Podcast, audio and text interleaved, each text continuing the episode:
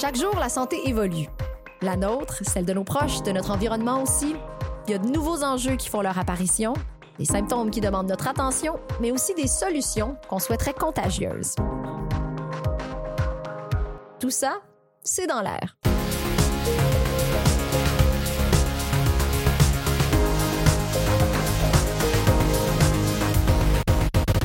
Au nom de l'Ordre des infirmières et infirmiers du Québec, ici Rebecca McConnell qui vous souhaite la bienvenue à ce quatrième épisode de notre balado où ensemble, on prend le pouls de notre présent pour mieux soigner l'avenir. Aujourd'hui, on s'intéresse à un sujet qui nous concerne toutes et tous, celui des changements climatiques. Dans une prise de position historique déposée l'année dernière, l'OIIQ rappelait que les CC représentent la plus grande menace du 21e siècle pour la santé des populations et évoquait l'urgence pour les infirmières et infirmiers d'adapter leurs pratiques à cet enjeu. Mais avant toute chose, de quoi parle-t-on lorsqu'on fait référence au changement climatique et pourquoi est-ce que vous, infirmières et infirmiers, êtes concernés? Pour répondre à ces questions, je reçois Lily Lessard, infirmière et chercheuse au Centre de recherche du CIS Chaudière-Appalaches, professeure au département des sciences de la santé de l'Université du Québec à Rimouski, campus de Lévis, et co-titulaire de la chaire interdisciplinaire sur la santé et les services sociaux pour les populations rurales. Bonjour Lily, merci d'être avec nous. Bonjour Rebecca. Même si euh, la pandémie a un petit peu éclipsé le sujet, n'est-ce pas? On va se le dire, les changements euh, climatiques sont vraiment sur euh, toutes les lèvres. On a pu le constater, notamment l'an dernier, avec cette très grande marche à Montréal qui a rassemblé 500 000 personnes. Il y a eu la grève mondiale pour le climat. Pourtant, l'enjeu semble encore ben, un petit peu abstrait pour beaucoup de beaucoup de monde. Est-ce que vous pouvez nous, nous expliquer comment les changements climatiques se manifestent dans notre quotidien et en quoi ils ont un impact sur notre santé? En fait, dans un premier temps, c'est peut-être de faire la différence entre météo et climat. Ah, Donc, la météo, Essentiellement, c'est le phénomène atmosphérique. C'est ce qu'on regarde à la télé le soir. On nous dit, bon, vous annoncez des précipitations pour le lendemain ou euh, la température qu'il fera.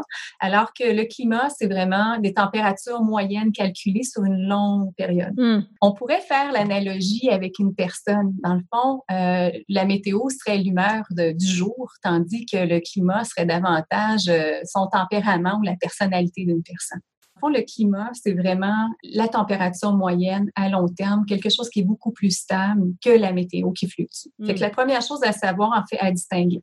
Le changement climatique, dans le fond, va référer à un changement climat qui est dû à ce qu'on appelle l'effet de serre. L'effet de serre, c'est un peu, euh, si on regarde la planète, puis on regarde la couche atmosphérique, c'est un peu comme une vitre, une loupe, la vitre d'une loupe, en fait qui fait que les rayons du soleil vont être captés en, partie par la Terre, par les océans, ils vont être transformés en chaleur. On dit que s'il n'y avait pas cet effet de serre-là, la température moyenne à l'échelle de la planète serait moins 18 degrés Celsius, alors qu'on est plus autour de 14 degrés actuellement. Hmm. La température moyenne va être augmentée par l'augmentation de cet effet de serre-là, mm-hmm. qui est causé par les gaz à effet de serre qu'on entend, les fameux GES, qui vont avoir tendance à garder davantage et réchauffer davantage, accroître cet effet cet effet de serre euh, au, niveau, euh, au niveau de la planète. Une fois qu'on a défini ça, la différence entre météo, changement climatique, puis qu'on sait à quel point euh, ça se manifeste dans notre quotidien, comment ça peut avoir un effet sur notre santé? Les changements climatiques, en fait, on parle souvent de réchauffement climatique, se vivent de façon très différente à l'échelle planétaire. Puis, à la latitude où on est, au Canada, on parle qu'on les vit deux fois plus fortement, dans le fond, qu'ailleurs sur la planète. Puis, si on se met dans l'Arctique, c'est trois fois plus, même. On, on les vit vraiment de, de façon assez intense à notre latitude plus nordique. Hmm. Les changements climatiques vont être associés à différents phénomènes. Entre autres, on peut parler des zoonoses. Euh, les zoonoses, c'est des maladies comme la maladie de Lyme qu'on entendait peu parler autrefois ou encore le virus du Nil. Hmm. Euh, également, c'est des nouvelles conditions, en fait, qui sont associées à des certains parasites, en fait, qui sont nouveaux euh, à notre latitude qu'on connaissait moins avant. Il y a toutes les vagues de chaleur également et tous les effets qui peuvent être associés, oui. effets directs, effets indirects sur la santé. Euh, il y a tous les phénomènes, les événements météorologiques extrêmes, les ouragans, les inondations. C'est pas quelque chose qui est nouveau, mais ce qu'on s'attend, c'est qu'il soit davantage, qu'il soit plus fort et plus fréquent, de plus récurrent également. Donc tous ces phénomènes-là euh, sont susceptibles d'avoir des impacts directs et indirects sur la santé physique, santé mentale. Oui, j'allais dire santé mentale. Est-ce qu'on parle tout simplement d'éco-anxiété dont on a beaucoup entendu parler dans la, dans la dernière année, par exemple? C'est intéressant de poser la question. Euh, on peut parler de l'éco-anxiété. En fait, euh, l'éco-anxiété, c'est un stress associé à des changements qui se vivent au niveau de notre environnement. Hmm. Euh, moi, j'aime bien voir l'éco-anxiété comme un phénomène positif. Ah oui? Oui, parce que si on n'était pas anxieux, on ferait pas rien, je pense, pour améliorer notre sort. Donc, plusieurs vont le défendre, le présenter, l'éco-anxiété comme un moteur à l'action. Euh, c'est sûr que si l'anxiété vient à, un niveau tel que ça nous empêche de fonctionner dans la vie, ben là, je pense qu'on a peut-être besoin d'un soutien ou d'aide, mais, mais je pense que c'est une bonne chose qu'on soit éco-anxieux. Ah, Donc, il y a cet effet direct-là, mais il y a beaucoup d'effets indirects à long terme duquel il faut se préoccuper. Si on parle de santé mentale, entre autres, nous, euh, notre équipe a beaucoup travaillé autour des phénomènes, événements météo extrêmes, grandes inondations, feux de forêt, euh, problèmes d'érosion côtière, euh, problèmes de submersion. Hmm. Et ce qu'on voit, c'est que les effets, souvent quand surviennent ces événements-là, ben, il peut y avoir des menaces à la santé physique. C'est sûr qu'il y a des stress importants qui peuvent se vivre, même des menaces à la vie euh, par contre, ce qu'on voit au niveau de la santé mentale, c'est que les effets vont souvent ressortir une fois que ce stress, en fait, qui perdure, devient plus chronique, on, va ressentir des effets à plus long terme. Et là, on voit apparaître les problèmes davantage, les troubles de dépression, on peut avoir les stress post-traumatiques qu'on voit, les troubles anxieux.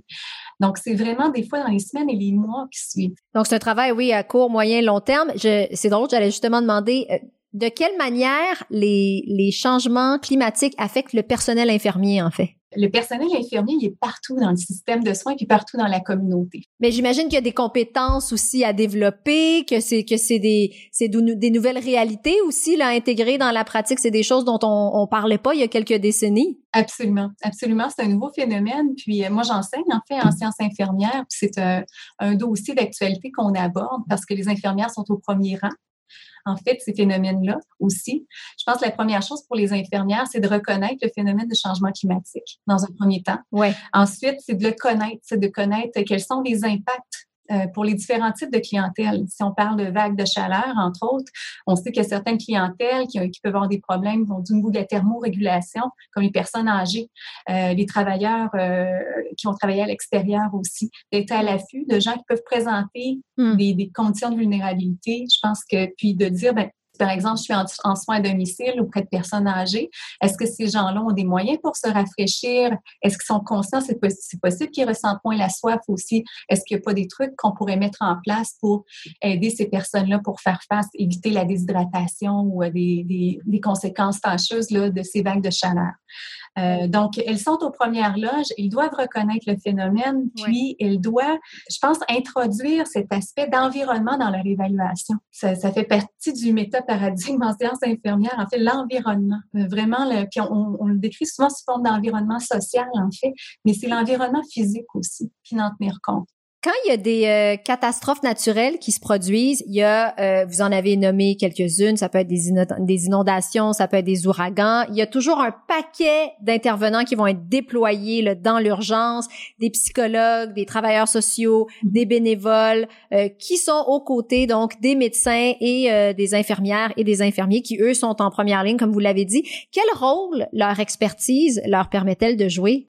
Bien, leur expertise, je pense, c'est de connaître la population, d'identifier rapidement les personnes pouvant être les plus vulnérables. Hmm. Euh, des infirmières, on en a vu dans le cas des inondations de 2019 sur le terrain, notamment euh, dans les centres où on accueillait, les centres, euh, on accueillait des, des personnes qui perdaient leur domicile ou qui se voyaient inondées. Euh, les infirmières les, les, les accueillaient, demandaient est-ce qu'il y a de la médication, est-ce qu'on peut s'assurer qu'il y a des gens autour de vous qui peuvent vous aider, euh, ou encore euh, d'aller voir directement des clientèles qu'on connaît hmm. plus vulnérables. Donc il y a comme une espèce de vision, une vision globale aussi peut-être du, du portrait, puis des liens qui se font avec la communauté, avec la... Je dirais oui, mais j'ai l'impression que je l'ai plus vu en phase de rétablissement. Euh, en intervention, là, c'est très, très euh, hiérarchisé, très normé. Je pense il y a des infirmiers, infirmières sur le terrain, mais ils vont être vraiment dans un rôle précis. OK. Euh, alors que dans les périodes qui suivent, là, on va peut-être avoir davantage cette vision globale du biopsychosocial, voir comment les personnes ont pu être touchées. Est-ce que, est-ce que je se mettre en mode détection de certains problèmes ou en proactif par rapport à, à des, des, risques? Mais ça, c'est intéressant, en fait, Lily, parce que justement, là, on peut se douter que, bon, c'est ça, les, les, infirmières, les infirmiers s'impliquent euh, quand la catastrophe arrive, mais aussi au-delà du moment où le sinistre arrive. Et une fois que cet épisode-là est passé, la canicule s'est terminée, l'eau se retire, comme on dit, c'est quoi les différentes phases d'intervention? En quoi cette intervention-là est nécessaire? Bien, les différentes phases d'intervention, dans le modèle classique d'intervention sécurité civile, il y en a quatre. Euh, il y a d'abord la prévention, c'est de mettre en place les filets de sécurité pour faire face à ces événements-là lorsqu'ils surviennent. Euh, ensuite, c'est l'étape de la préparation. Lorsque l'événement devient un peu plus imminent ou en fait, euh, ou si on vit dans une région où on sait qu'on est en, on, a des enjeux des inondations, feu de forêt. En zone de, oui, d'ouragan ou d'inondation, OK, oui. Ensuite, on a la période d'intervention. Et là, c'est là que je vous dis, c'est normalement, c'est très, c'est bien orchestré euh, par la sécurité civile. Il y, a des, il y a un rôle qui est réservé aux acteurs de santé, services sociaux là-dedans. Il y a une intervention psychosociale qui va se mettre en, en œuvre. Et les gens, la, Croix-Rouge peut embarquer. On a vu l'armée également dans certains cas. Euh, généralement, c'est assez normé. Les, les infirmiers infirmières vont euh, jouer un rôle essentiellement de protection. De protection, OK. Des clientèles vulnérables, en fait, de voir est-ce qu'ils ont tout ce qu'il leur faut c'est la pyramide de Maslow là, en phase d'intervention. C'est est-ce qu'on a tout à la base? Est-ce qu'on est en sécurité? Est-ce qu'on a un toit au-dessus de notre tête? Est-ce que c'est vraiment, on retourne à la base? Euh, suivant l'intervention, en fait, la phase qui est peut-être la plus importante, je pense, du point de vue des infirmières, incluant peut-être la phase de prévention, préparation, c'est le rétablissement. Puis le rétablissement, en fait, c'est la phase où on, développe en fait notre résilience. On va faire un retour sur l'expérience, euh, puis de voir comment on peut s'en sortir plus fort. Puis le changement climatique, dans le fond, les modèles auparavant, c'était très linéaire. on subit une, inondation, euh, on se rétablit, puis on tout rentre dans l'ordre. Avec les changements climatiques, c'est dire non, faut se servir du rétablissement de cette période où on retrouve en fait notre façon à occuper nos rôles à nouveau, puis fonctionner, puis développer notre résilience à faire face à un nouvel à un nouvel événement. Donc c'est vraiment circulaire cette, cette euh, ces phases d'intervention. Puis je pense qu'au rétablissement, les infirmiers ont vraiment un rôle important à jouer d'accompagnement avec les personnes, soit parce qu'ils vont pas bien ou qui ont des besoins au niveau de la santé physique, mentale, au niveau social, mais également les amener à développer cette résilience, hmm. puis euh, devient plus fort en fait euh, face à ces événements. C'est intéressant parce qu'on peut faire avec vos phases, euh, vos, vos différentes phases d'intervention, il y a comme une analogie à faire avec la pandémie, non? Absolument. Puis euh, nous, euh, on a développé en fait des outils en lien euh, plus comment faire face aux besoins psychosociaux pour ces différentes phases, point de vue plus de la santé mentale, si on veut, pour les changements climatiques, pour les événements météo extrêmes, et on vient des adapter pour la COVID. Hmm. On vient de sortir une trousse en fait en ligne sur la COVID. On a repris ces événements, en fait, ces éléments, ces interventions, les a adaptés. Puis ce qui est intéressant actuellement, nous, on parlait de santé mentale populationnelle, en fait. C'est ça, on n'est pas habitué à ça. Habituellement, la santé mentale, ça se passe de un à un, un peu dans un bureau. Puis, quand on regarde à une échelle populationnelle, qu'on en parle en changement climatique, les gens, c'est un petit peu, ah oui, OK, pourquoi? Là, on le comprend avec la pandémie. Là, on le voit. Puis on le voit que l'approche un à un, c'est pas suffisant. Puis qu'il faut parler de prévention, qu'il faut parler de, de, soutien au niveau de la communauté vraiment à la base. Puis il y a vraiment un beau rôle à jouer par les infirmiers infirmières, de, de, tout le réseau de la santé, en fait, quel que soit notre, notre endroit. Puis même en mm. enseignement et en recherche. Ben merci pour ça, ça, ça complète la, la réponse.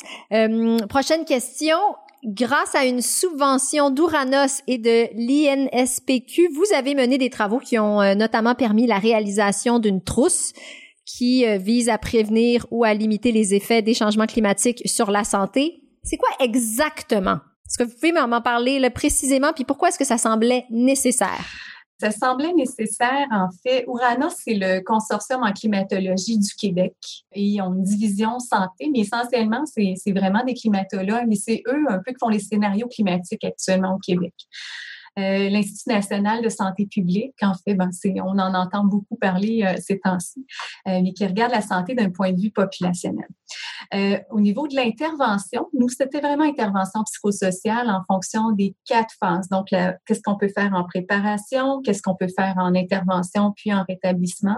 Puis nous, on a inséré, en fait, toute la prévention autour de ça qui doit se faire en continu. Ce qu'on s'est fait dire par les gens du terrain, c'est qu'il y avait des, des problèmes en phase de rétablissement on est très fort au Québec en phase d'intervention. Les gens se mobilisent vite, vite. On, lève nos manches, on, saute dans l'action, on va s'entraider. Mais quand ça dure des mois, des, par la suite, ben là, ça s'essouffle un peu.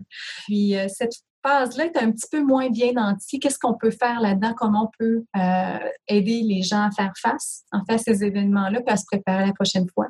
L'autre aspect aussi dans cette trousse qu'on a fait, c'est qu'il euh, y a un problème d'intégration des services entre le réseau formel de la santé puis ce qui se passe dans la communauté.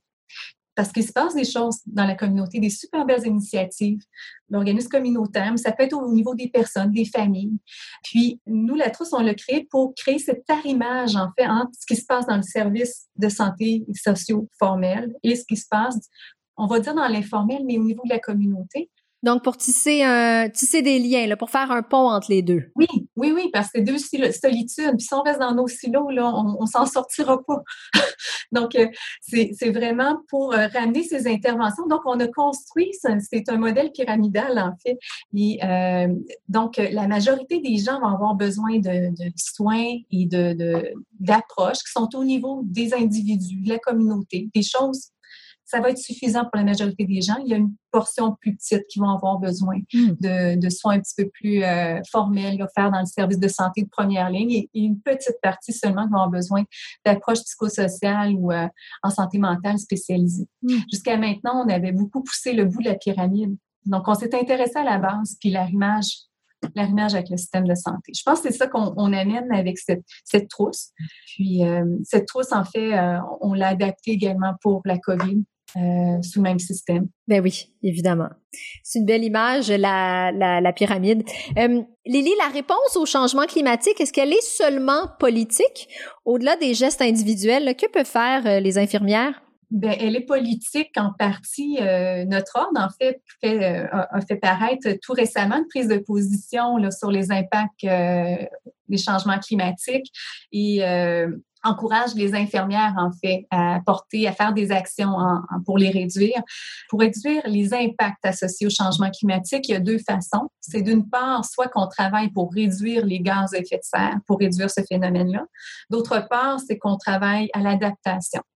Euh, les infirmières peuvent faire les deux. Euh, la réduction des gaz à effet de serre, on est 78 000, je crois, actuellement au Québec. C'est vraiment, si on compte nos familles et nos proches, on peut convaincre quand même beaucoup de monde d'avoir des un mode de vie plus mm. euh, éco-responsable, euh, bon, diminuer la, la, surconsommation, consommer local, diminuer notre dépendance aux hydrocarbures.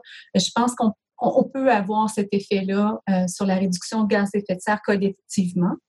Euh, et dans l'adaptation, ben, c'est dans tout l'accompagnement qu'on peut faire avec les populations dans le développement des résiliences pour faire face à ces nouvelles euh, réalités. Nos infirmières sont formées au plaidoyer, sont formées à l'action politique. sont en mesure de prendre position en faveur de, moyens qu'on peut se donner au niveau de notre, société ou comme humanité, en fait, pour faire face à ces, ces grands défis. Vous avez l'air bien préparé. En tout cas, merci beaucoup, Lily Lessard. Merci. Ça me fait plaisir. Merci beaucoup. Maintenant qu'on en sait plus sur la façon dont se manifestent les changements climatiques, qu'on a une meilleure idée de leurs impacts sur notre santé et qu'on a exploré les différentes manières dont les infirmières et infirmiers sont appelés à en gérer les impacts, je me tourne vers Jérôme Leclerc, qui est infirmier clinicien en soins à domicile au CIUS de l'Est de l'île de Montréal, qui, à plus d'une occasion, a été amené à intervenir dans des situations reliées au changement climatique. Monsieur Leclerc, bonjour. Bonjour. Par trois fois au moins, vous avez été confronté aux impacts des changements climatiques sur la santé de nos concitoyens dans le cadre de votre pratique. D'abord, les inondations à Pierrefonds, Roxborough en 2017. Ensuite, lors des épisodes de canicule en 2019 et enfin, euh, dans le contexte de pollution de l'air dans l'est de l'île. Est-ce que vous pouvez nous raconter un peu comment ces interventions-là se sont déroulées? Euh, oui, bien sûr. Donc, concernant les inondations, à ce moment-là, c'était à titre d'adjoint médical comme réserviste dans les forces armées canadiennes. Euh, donc, j'avais été déployé, je faisais le support médical de la centaine de militaires qui avaient été déployés dans le secteur de Pierrefonds-Roxborough. Notre mandat consistait principalement à soigner les blessures physiques que les militaires pouvaient euh, avoir là, au quotidien en travaillant la journée longue, manipuler les sacs de sable, etc. Mm. Euh, et sinon, c'était beaucoup la prévention des infections, parce qu'il y avait des centaines de militaires rassemblés dans un gymnase, euh, une douche, une lavabo, ils étaient tous très proches et très suivants. Euh, donc, c'était des milieux propices à, aux infections. À la contagion, ben oui. Donc, on faisait un, un gros travail de prévention, hygiène, personnel, hygiène du matériel. Euh, les gars travaillaient dans les eaux usées. Et euh, parce que euh, lors des inondations, il peut y avoir des reflux d'égout, donc des eaux usées, matières fécales et compagnie. On était très vigilants à ce niveau-là. Et pour les canicules de 2019? Donc, dans le contexte des canicules, c'était euh, mon rôle d'infirmier clinicien là, à soins à domicile. Il y avait une vague de chaleur, la première ou la deuxième, là, déjà début d'été. Et puis, j'étais la garde cette de semaine-là. Et on, je devais rentrer en contact avec toutes les personnes qu'on avait identifiées comme vulnérables euh, face à cette euh, vague de chaleur-là. Donc, euh, on avait établi la liste euh, selon nos patients qu'on connaissait. Ça pouvait être soit des personnes qui étaient défavorisées puis qui avaient peut-être pas accès à un air climatisé ou même un ventilateur, qui pouvaient avoir une condition cardiaque, souffrir de démence, problèmes de santé mentale, des traitements médicamenteux particuliers qui étaient particulièrement isolés. Donc, toutes ces personnes-là, on avait fait une liste et mon rôle pendant cette fin de semaine-là, c'était d'appeler chacune de ces personnes-là pour vérifier leur état de santé, m'assurer qu'ils avaient de quoi se rafraîchir, qu'ils connaissaient les consignes, quoi faire s'ils commençaient à se sentir mal, reconnaître les signes et symptômes d'un coup de chaleur. Euh, donc, c'était euh, ben, une, grosse fin de semaine là, pour tout le monde. J'avais chaud moi aussi. Vraiment un rôle de proximité. Oui, oui, en effet. Et finalement, dans le cas de la pollution de l'air? Euh, dans le cas de la pollution de l'air, euh, c'était pas un, un moment en particulier, c'est plus sur le long terme que j'ai pu constater les effets de la, pollution de l'air sur mes patients. Euh, C'était surtout lorsque je travaillais au service courant du CLSC de Pointe-aux-Trembles que je constatais qu'il y avait beaucoup de patients qui venaient pour euh, des problèmes respiratoires, des exacerbations de MPOC, des crises asthmatiques. Et puis, euh, je trouvais qu'il y en avait plus que quand j'étais dans d'autres euh, CLSC. Puis j'ai fait un peu de mes recherches, mes questionnements, j'ai réalisé que c'était en partie lié euh, à la présence d'industries polluantes dans l'est de l'île, notamment des raffineries, et que ça avait un impact sur euh, leur santé respiratoire. Qu'est-ce qui vous a marqué, euh, Jérôme, durant ces, ces interventions-là? Ben, j'ai toujours été conscient des enjeux climatiques, mais je pensais pas que j'allais les vivre aussitôt dans ma pratique. Euh, je pensais que j'allais vivre ça, en, je sais pas, en 2050, fin de hmm. carrière, euh, ou que ça allait être euh, mes, mes enfants qui allaient vivre ça. Mais finalement, je me suis rendu compte que ça faisait déjà partie de mon quotidien. Puis quand on m'a approché pour ce balado, je me suis questionné sur les changements climatiques, ma pratique, puis je me suis rendu compte que ça, ça m'avait impacté à plusieurs reprises déjà et j'ai pas une si longue carrière. J'ai pas une spécialisation non plus par rapport aux changements climatiques. Je suis infirmier en soit une première ligne. Et pourtant, c'est facile d'identifier plusieurs moments où est-ce que ça a été les changements climatiques ont impacté ma pratique. D'où l'importance et l'urgence d'en parler euh, maintenant. Euh, est-ce que, Jérôme, votre travail reste le même, peu importe la situation, ou est-ce que vos interventions sont toujours très différentes euh, l'une de l'autre? Il y a des similitudes et il y a des différences. si je pense, là, mettons, à ces trois événements, donc la, la pollution de l'air, les inondations, les canicules, une des la similitude la, plus importante pour les trois, c'est que ça affecte de façon disproportionnée les populations les plus vulnérables. Hum. Euh, pour les inondations, ben, c'était les personnes qui n'avaient pas suffisamment d'argent pour protéger leur maison des inondations. Pour euh, les canicules, même chose, les personnes qui n'ont pas de quoi euh, avoir un air climatisé, un ventilateur, un espace extérieur, une piscine. Hum. Puis ça nécessite, même chose pour la pollution de l'air, c'est des gens qui peuvent pas se payer un logement plus loin que juste à côté d'une raffinerie. C'était toutes des situations qui aussi nécessitaient une certaine entraide entre les différentes personnes qui devaient se fier à leur réseau de soutien communautaire, familial, etc. Donc, on peut dire que grâce à votre expérience, vous avez vraiment une conscience aiguë des impacts des changements climatiques sur la santé. Comment est-ce que ça se traduit dans votre pratique au quotidien auprès d'un patient ou d'une patiente, par exemple, dont les symptômes pourraient être liés à cette problématique-là? Bien, d'abord, je pense que c'est une donnée supplémentaire à prendre au niveau de notre évaluation quand on rencontre un nouveau patient. Euh, hum c'est un, risque supplémentaire à identifier. Puis les changements climatiques en, en font une foule de risques qui pourraient euh, impacter la santé de notre patient, notamment, euh, mettons, au niveau de la pollution de l'air. Donc, hum. je sais que je travaille dans un milieu où est-ce que la qualité de l'air est plus mauvaise que dans le reste de l'île de Montréal.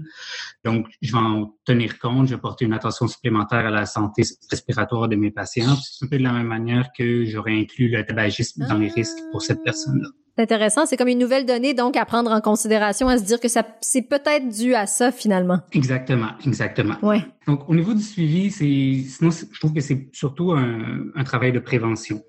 Euh, comme euh, Lily discutait plus tôt, pour les canicules, on peut le prévoir et on sait qu'ils vont être de plus en plus fréquents, de plus en plus intenses. Je pense que comme infirmier en soins à domicile, c'est dans mes responsabilités d'en, d'en parler au printemps ou lorsque, lorsque j'y pense avec mon patient avec sa famille, savoir comment ils vont faire s'il y a un épisode de canicule, est-ce qu'ils ont un air climatisé, est-ce qu'ils ont un, plan. Ouais. Euh, même chose, mais je, je travaille pas dans un secteur qui est particulièrement inondable, mais euh, avoir un plan d'urgence. Qu'est-ce qu'on fait s'il y a une inondation ou ça pourrait être une panne de courant prolongée, ça pourrait être euh, tempête de verglas, grosse tempête de neige? Ben oui. Ces événements-là, pour la majorité des gens, c'est pas particulièrement catastrophique, mais pour nos patients, qui est une population très vulnérable, ça peut avoir des effets dévastateurs. Euh, je pense à quelqu'un qui a de l'hémodialyse à la maison. S'il n'y a plus de, une panne d'électricité prolongée, ça peut être vraiment problématique.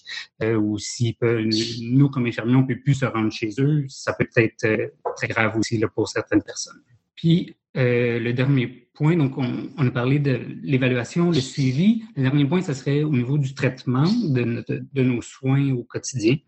Puis l'adaptation face au changement climatique dans la pratique infirmière, c'est surtout, selon moi, un travail, l'ajout d'une flexibilité.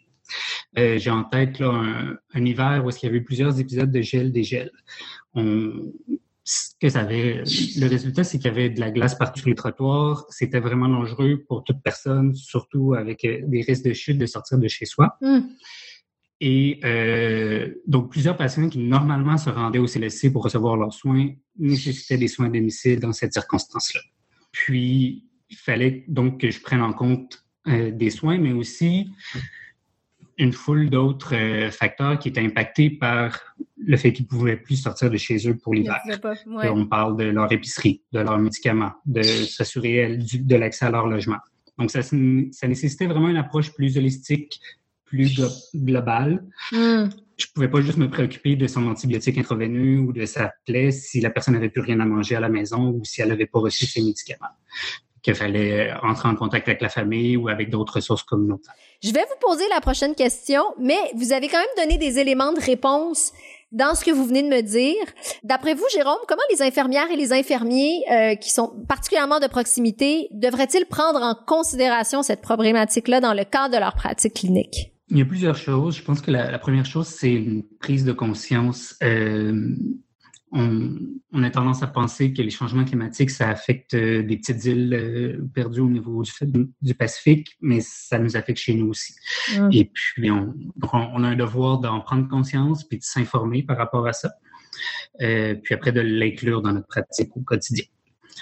Ensuite, euh, il y a un devoir de vulgarisation à faire avec nos patients. Donc, nous, il faut qu'on s'informe, mais il faut informer nos patients aussi. On a un rôle à faire à ce niveau-là. J'ai à informer mes patients qui sont pas nécessairement conscients qu'ils habitent dans un secteur où est-ce que la pollution de l'air euh, est prépondérante. Ouais. Une autre chose, comme j'ai mentionné plus tôt, ben, c'est d'avoir une approche plus globale, euh, favoriser la collaboration interprofessionnelle. Les changements climatiques, c'est, euh, ça nous affecte à plusieurs niveaux. Ça augmente les, vulnérabilités de notre clientèle. Euh, donc, il faut en prendre en compte. Puis ça va sûrement solliciter de faire appel plus à la famille, aux organismes communautaires, à nos collègues travailleurs sociaux ou autres. Ensuite, ben, je pense que les, changements climatiques, il y a encore un peu une, gêne à, en, parler. Ah! On a l'impression que c'est juste une histoire politique, mais je pense qu'on est rendu plus loin, puis c'est important de le nommer, de, de l'écrire dans nos notes infirmières, de le discuter dans nos réunions de cas avec euh, nos collègues. Puis, par la suite, ça va nous aider à faire un suivi sur nos actions, évaluer si ça a été efficace. Donc, je, je pense que c'est très important. Puis la dernière chose, je pense, qui est vraiment primordial pour euh, les infirmières et infirmiers, c'est d'être un exemple nous-mêmes. Mm. Euh, le réseau de la santé, c'est 5 des GES au niveau du Canada. On peut être plus éco-responsable, on peut viser la carboneutralité. Euh, c'est important qu'on réduise la quantité des déchets médicaux, qu'on diminue le gaspillage alimentaire, améliorer l'efficacité énergétique des bâtiments, des hôpitaux, tous les bâtiments du réseau de la santé, favoriser l'accès au transport en commun, la télémédecine, il y a une foule de solutions pour juste améliorer juste le réseau de la santé. On peut en faire déjà beaucoup. C'est bien parce que vous mettez euh, complètement la table pour ma prochaine question. Vous êtes très impliqué, Jérôme, dans la lutte au euh, changement climatique, notamment à titre de membre du conseil exécutif de La planète s'invite en santé. Parlez-moi un petit peu de, vos motivations euh, derrière cette initiative. Moi, personnellement, je viens d'une famille très euh, impliquée au niveau environnemental. Mon père était à la tête d'une page pendant une dizaine d'années qui faisait la promotion de la lutte au changement climatique. Mon frère est impliqué avec la sève. J'imagine que j'avais un peu ça dans le sang. Puis, avec la, la naissance de mon, de mon fils euh, il y a deux ans, puis celle qui s'en vient dans les prochaines semaines, je me suis questionné sur dans quel avenir ils allaient vivre. Puis mm. euh, ben, les changements climatiques, ça, ça m'a fait peur. Et puis je me suis demandé qu'est-ce que je pouvais faire pour... Je, je, pourrais pas arrêter les changements climatiques, mais je, peux peut-être faire ma part pour qu'on s'adapte et en mitiguer les effets. Mm. Donc, euh, quand j'ai entendu parler de la planète s'invite en santé, j'ai sauté dedans pieds joints. La planète s'invite en santé, c'est un regroupement de travailleurs de la santé qui se mobilisent pour la cause environnementale. C'est des, euh, des professionnels ou pas, euh, des, des étudiants, des organisations affiliées au milieu de la santé, puis tous ensemble, on concentre notre action sur trois volets importants. Le premier, c'est verdir le réseau de la santé. Comme je mentionnais plus tôt, on peut faire beaucoup mieux à ce niveau-là. On, on doit d'être exemplaire. Ensuite, on pousse aussi pour des, initiatives euh, régionales. Notamment, on a fait un, on a écrit un rapport sur les arbres protégés puis les effets bénéfiques que ça peut avoir sur la santé. Et enfin, euh, comme Lily aussi l'a mentionné, je pense que comme infirmière, infirmier, on a, puis avec la planète service en santé, tous les professionnels de la santé, on a une notoriété, on a une voix importante, on a des connaissances. Il faut porter le message de la lutte au changement climatique, de l'adaptation au changement climatique, viser là, une transition énergétique et une réduction des gaz à effet de serre. C'est très inspirant parce que vous, vous joignez euh, le geste euh, à la parole, ou comme on dit, les euh, bottines suivent les babines.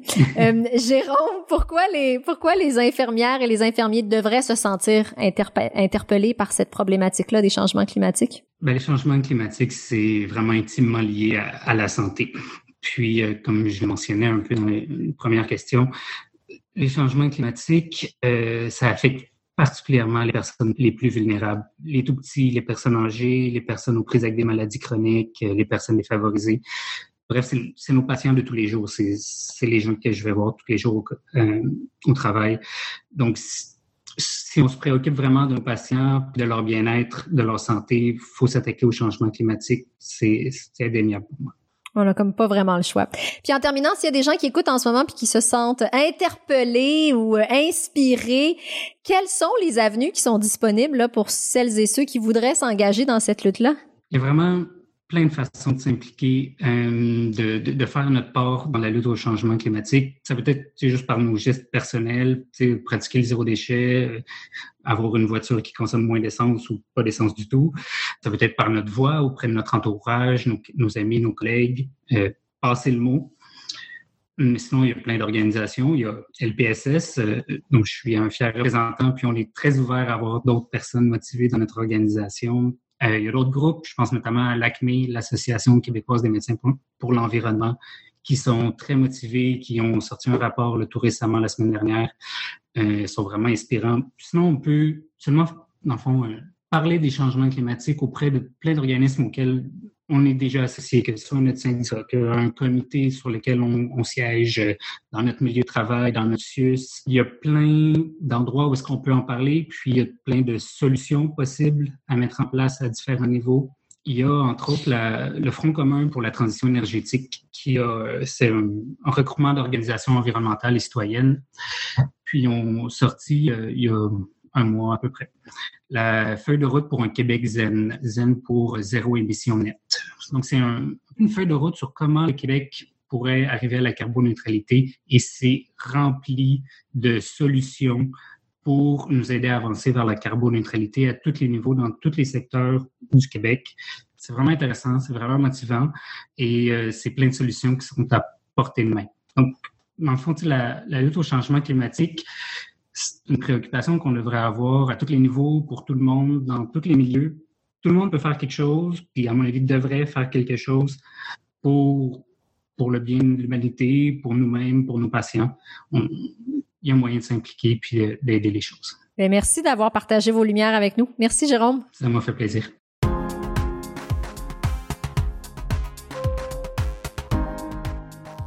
Voilà donc qui conclut ce quatrième épisode consacré au changement climatique et pour lequel je remercie Banque nationale qui en a permis la production.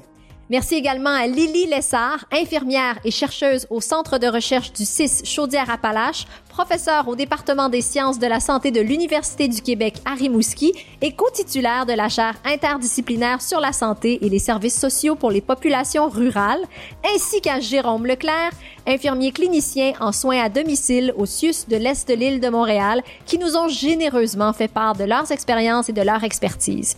J'espère que cette conversation vous aura interpellé et vous remercie vous aussi, chères auditrices et auditeurs, d'avoir été à l'écoute. N'hésitez pas à vous abonner sur votre plateforme d'écoute favorite pour nous réécouter et attraper les prochains épisodes de C'est dans l'air, un balado présenté par l'Ordre des infirmières et des infirmiers du Québec et réalisé par Charles Thompson-Leduc. À tout bientôt!